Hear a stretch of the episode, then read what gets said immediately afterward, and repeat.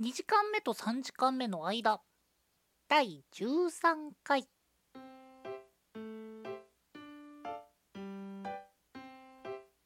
こんにちはゴですこんにちは、ケトバです。このポッドキャストでは2時間目と3時間目の間と題してあのちょっとだけ長い休み時間を大人になってしまった2人が取り戻そうとする休み時間型ラジオです第13回です。はい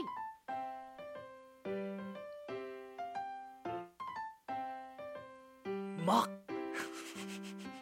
ま、 なんかドア玉どうしようみたいな話を考えてなかったらこうまあできるよねまだできるね。まあ言うてじゃあ13回やってきましたねえー、2ヶ月くらいかなうん、もう始めて2ヶ月くらいだけど2ヶ月くらいやってきましたってなってもまあまあまあそれでトークがねうまくなるわけでもなし徐々に徐々に ね話せることが増えてくるといいなとは思うけどねそうね。なんか天気の話してもなーってなるしな。そうねうん、せもうこの前なんてねあのはい。いや前日がほらバレンタインだからっていうのでなんか急遽トークテーマも変わってしまうようなね2時間目とあーそう3だ時った間ね目の間だけではあるけどあの回結構ね、編集してて笑いながら編集してましたよ、僕は。モテるものは余裕ですねいやー、今別にそういうことは僕ないので。 いやでもまああれは義務だから持たざるものの義務だから単純になんかこうトーク内容が個人的に面白かったって感じの回でした、僕的にはえ何。そんなこと言われるとちょっとテンション上がるじゃんやめてよえじゃあ今日の面白いトークテーマは何すか今日は、おまあ、前回さ、バレンタインデーの話をした時に、本来話すつもりだったこはいとはい。ツイッターにもトレンド入りしましたね。はいターニングポイントでしたっけ他人ポイント1ね ?1。ってことは、2とか3もあるってことおそらくそこも込みで多分トレンド入りしたんだろうなと思うけどえーはいはい。今回は無職転生のお話になりますはい。いいいよね無職転生や、僕、結局見てないんすよあ。らあら無職転生。アマプラユーザーのケトバがほもう最近図書館ユーザーになりつつあって、うほう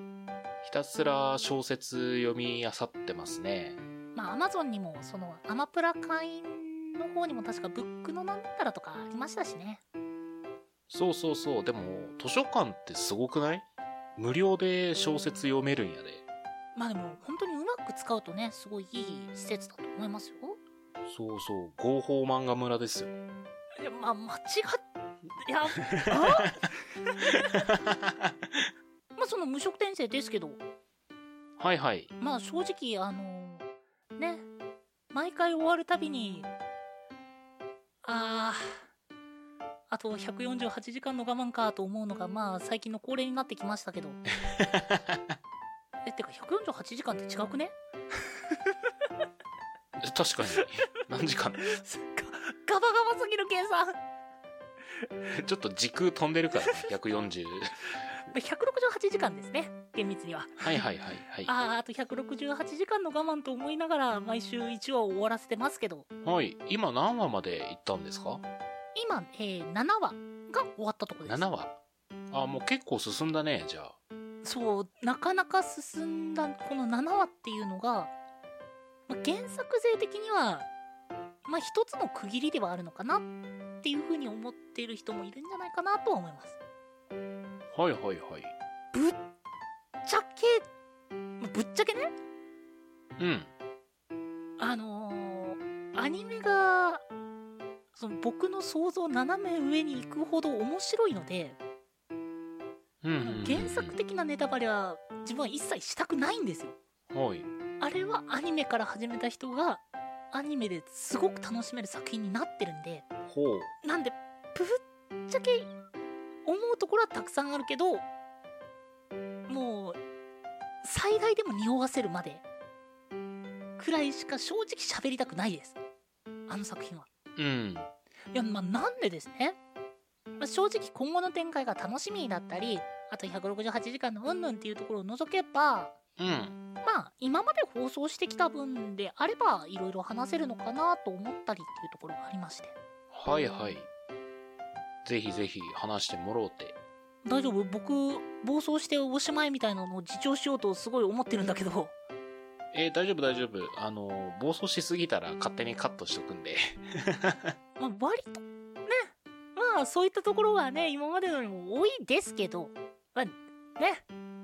こういったカットはもう名誉なことだと思って放送しますけどうん。正直やっぱり最初に思うのはあの作画の良さ作画の良さ。あのケトパは割と最近アニメを見てたっていう風に言っまあ聞いてるんですけどそうだね。語に影響されて、あまり見ないんですけど、普段、アニメは。なる、ちょっと気をつけて見てるようにはしてたんですけど、結局小説にまた戻ってきてしまったって感じですね、最近。まあどっちもね良さがあるから何とも言えないんですけどねうん。まあけどその作画っていうのが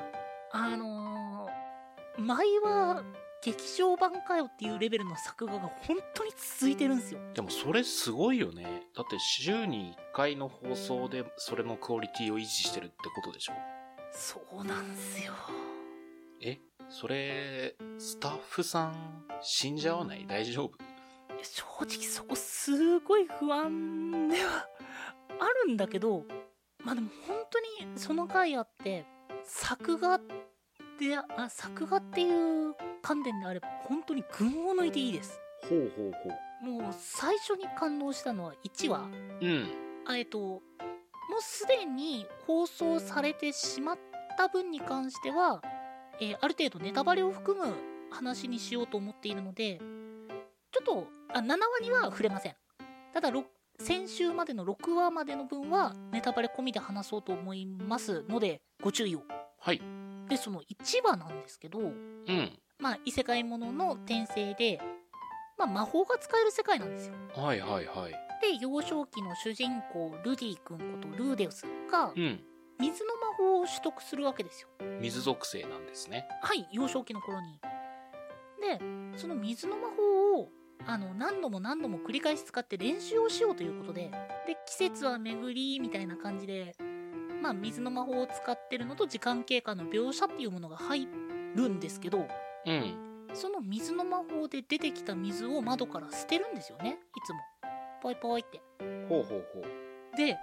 そこの窓の下だけ苔が生えてるっていうところからもう頭がおかしいなと思ってあー、時間経過を苔で表現したってこと時間経過に関しては四季うん。で描写はされてるんだけど家の壁にその水を捨ててるからほらしぶきが立って少し壁が濡れるじゃないですかうんうん。そこの描写誰も見ないようなところにこだわりを感じたのは久々だなと思ったほう。え、それは小説に、まあ、原作には表現がないところってことですかもちろんそうですねああ、じゃあもう本当にスタッフさんが読み込んでこだわりで入れたシーンってことだね、そこは。そうなんですよ本当に細かいところがもうスタッフさんのまあ構成であったり脚本であったり演出であったりっていう部分にはなってくるんだろうけどもうねうん。どの部分をとっても本当にいいなって思うところが多すぎるっていう作品からもう1話からすごかったもうこのペースで全話話してったら普通に2時間とか語れそうな勢いだね。まあ正直ねもう気分で言ったらもう1話から順番に再生しながら一時停止してここここがねっていう風に語りたいんですけどまあまあまあそれはもう、それもうオーディオコメンタリーだからうん、完全に。 それはちょっとね、あのー、2時間目と3時間目の間どころか3時間目オーバーして4時間目昼休みと入っちゃうんで、そうだね。まあ、そこまではまあ語らないんですけど、はいはい。で、まあ2話ごとに大、大体2話ごとに、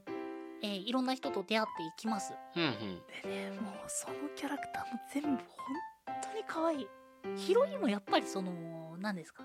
やっぱり可愛くと言ったらちょっとおかしいですけど、まあ、魅力のあるキャラクターじゃないとね、あんまりこう惹かれるものがなくなるじゃないですか。まあ、はいはいはい、わかりますよ。もうねそのルイー君の出会っていく人々がすごくあの魅力的でかわい、まあ、可愛いあるいはかっこいいっていうのがねまたいいねしっかりとしたキャラクターデザインというか、キャラクターメイクもしっかりしてると。そうなんすよいやまああの声優の小原さんですかね確かああ、はいはいはいはい。が最初にあの幼少期ルディ君に魔法を教えてくれる先生なんですけどはいはい。まあねもうご神体といい覗きといいこれ地上波で大丈夫かなって思うところをバシバシ攻めてくれるんですけどねほまあうんだけどやっぱ無職転生の良さの部分でもあると思うんですよう。その、攻めるシーンってこと地上波に引っかかりかねないようなとこはいい。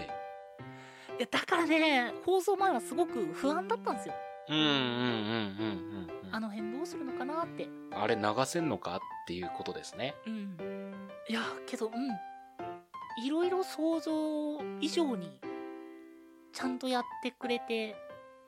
まあ正直ファンからの不満ってもう本当にないんじゃないかなまあゼロとはもちろん言わないんだろうけどもう僕から出てくる不満っていうものが一つもなさすぎてあ、それすごいよね。原作好きな人が、まあ、ジョジョとかもそうだけどさ、あの、アニメ化したり、実写化したりしたら、まあ、何かしら批判意見は出てくるじゃん。もう往々にしてあるもんだと思ってるそれがまあ、今、うんご一人にしか話聞いてないけど、それでで出てこないって、だいぶすごいよね。僕はそこはねまあやばいとしか言いようがないなって本当にすげえまずその原作ファンがやっぱ気になるのって声優さんうん。この問題は絶対出てくると思うんですよあのそれぞれがほら頭に思い描いてる声って全員バラバラだからああ、そうだね。で小説でどういう声かなっていう風に思いながらみんな読み進めていってるものを一つに絞る作業になっちゃうじゃないですかアニメってうん。キャスティングは結構大変だろうなとは思いますよ。正直めちゃくちゃ思うで現状で僕が感じてるのは、まあ、声に違和感がある云々は正直人それぞれだろうから僕はそんなに感じなくてうん。ただあの実力がしっかり伴う方々もう実力派ってことですね。はいそれをもうキャスティングしてるなっていうのがすごい思ってだからもう細かいもうキャラクター描写だったりちょっとしたシーンっていうものにもやっぱりそのキャラクター、まあ、原作だったりそのアニメだったりの登場キャラクターうん。心情やまあその含むところっていうものをしっかりその声優さんが演じきれる人っていうんですかねはいはいはいはい。であるように僕は割と思いましたねそれ大事ですよね。一概ではないとは思うそれこそ新人声優があのそれなんか奇跡的なマッチしてそこから有名になっていくっていうことももちろんあるでしょうしうん。一概ではないっていうのは前提ではあるんですけど僕が見る限りでは本当にえー、その声はちょっとって思うようなことは一切なかったですねほう。で加えて作画はいはいはい。なんか映画版みたいな作画ですって言ってましたね。はいまあずっとそれは言ってるんであれなんですけど、まあ、今回その何ですかアニメ化にあたってファンががっかりしやすいところの一つとして作画ってあると思うんですよまあ作画崩壊なんてよく言われますけど。ありますねキャベツ検定と かではあるんですけどまあ風景うんぬんかんぬんに関してはもう今まで散々言った限りだしキャラクターに関してももう文句なしほう。で見てる側が一番気になってる魔法描写や戦闘描写っていうものも現状一切文句なしっていうすごい作画っすほそして僕マジで思うのは音響さん SE なんですけど、う。うんうんまあ、オープニングエンディング素晴らしいっていうのはもちろんですけどその BGM だったり SE だったりっていうものがあのなんだろうチャチでなければならないところはチープな感じではもちろんあるししっかり集中して感動したいところではもうすごくいい効果音出してるみたいなのが感じるんですよまあそれお前の色眼鏡だろって言われたら本当にそこまでかもしれないけどまあ一ファンとして見た時に思ったのはそこはすごかったですねほうほうほうほうでやっぱこの辺を考えると、まあ、やっぱりその原作ファンも楽しめるアニメっていう風になってるからこそのターニングポイント1でのトレンド入りだったのかなっていう風に僕は思いましたねいやーすごいっすよねアニメでそんなトレンド入りするのっていや割とその何でしたっけデジモンのあの、うんオメガモンが出現した時とかまあ、うんあの辺でトレンド入りしてたりあと何でしたっけあの某某ラピュタのバルスとかはもうほぼ100%ト レンド入りしますし、まあ、アニメだからっていうふうには僕はあまり思わないんですけどうんまあ見終わって数分後にはその数であトレンド入りしてたのは僕は笑いましたねもうスタッフさんみんないい仕事してるってことだねうん本当にそれもだしみんな愛してくれてるんだろうなっていう風に感じるのが一番嬉しいところああそれ嬉しいよねなんかもう流れ作業で作ったんだろうなこのアニメみたいな感じではないってことだもんね確実にそうだねやっぱりファンとしてはその作る人もやっぱりその作品を好きでいてほしいっていうのがあってもうそれも感じられるからやっぱり文句なしなのかな わかんないけどなるほどで第8話が次は来週の日曜ですかもう1週間がこんなに日曜日だけでいいと思ったのは初めてかもしれない それもうね、俺も毎日日曜日でいいよ。その、無職転生関係なしに毎日日曜日で会ってくれと思うよ。 もう社会回んねえ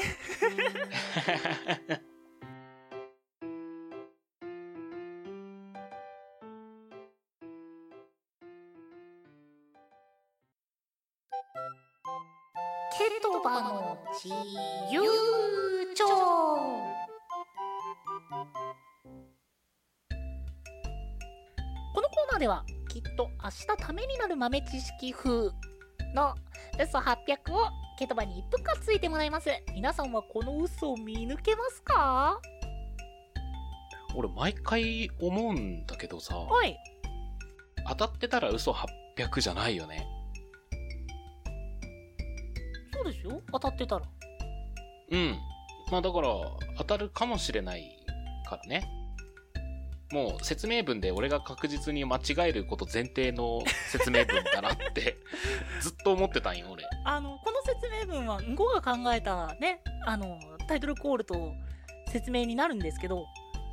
うん。あのここからゴのあのケトバに間違えさせてやろう感がにじみ出てますよね西見てて。今、でも今んとこ2勝3敗ぐらいか。まあまあまあまあまあここでタイにしてやり ますよ。あのーなんだろう聞いてる人も思うかもしれないけどケトバが笑えば嘘だなってなってる節があるんでですねあ、じゃあもう、追い詰められた時の藤原竜也さん並みに真剣に言いますよ。ああ面白いからなよしということで今日は、えー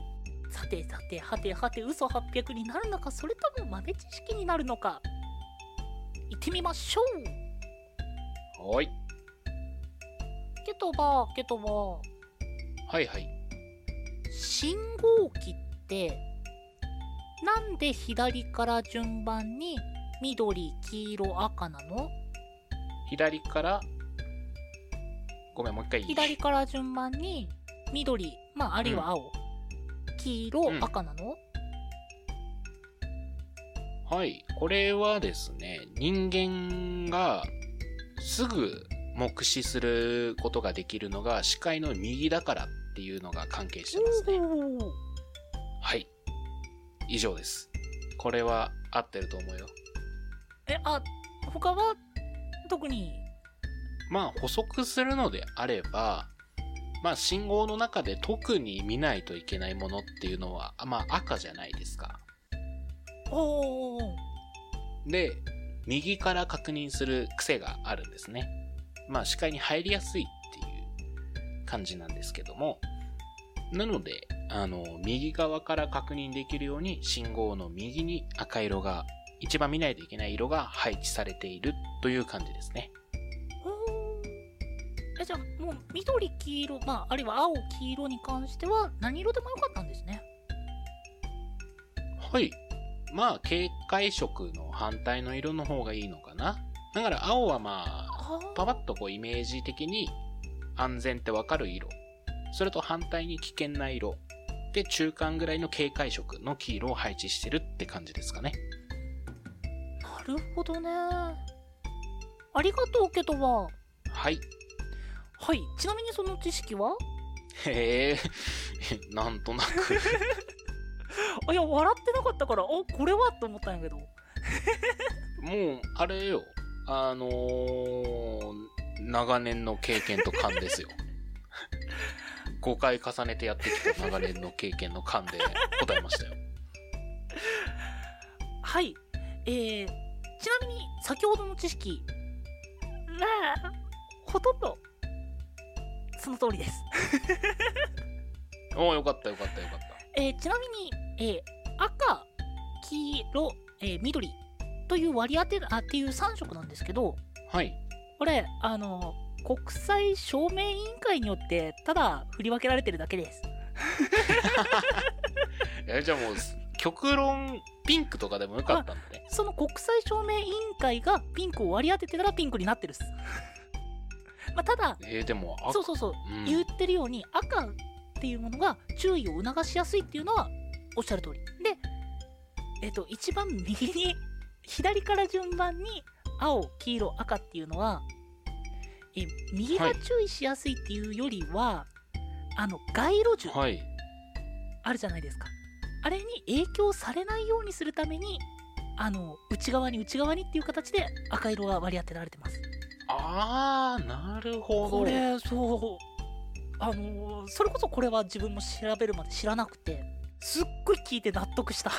なるほどね。あれでもなんか信号ってさ、地域によって縦並びのところもあるよね。もちろんですあのーそれもともとなんですけど最初のうん。信号っていうものは「止まれ進め」しか書いてないんですよほう。であえっとまあ、最初の交通整備としては警察官が旗を振っていたっていうのからの始まりではあるんですけど、うんで。そこから「えー進め止まれ」って書かれた標識の、えー手動操作が出てきましたでその後、えー信号機をアメリカ式の縦長がありますうん。であれを経て今の左から順番に青黄色赤という順番になりましたはあ。ありがとう、 音楽はいこの知識正当ですはい。半分正解ぐらいたかな。だねあながち遠くなかったからねそうだね。いや言いながらね、人間左から読むわって思ってしまってあいやた。まあそうね街路樹っていうのは正直言われたら確かにっていう面白いラインだったなというふうに自分も思いましたね。そうですね。ということでケトバの自由帳でした。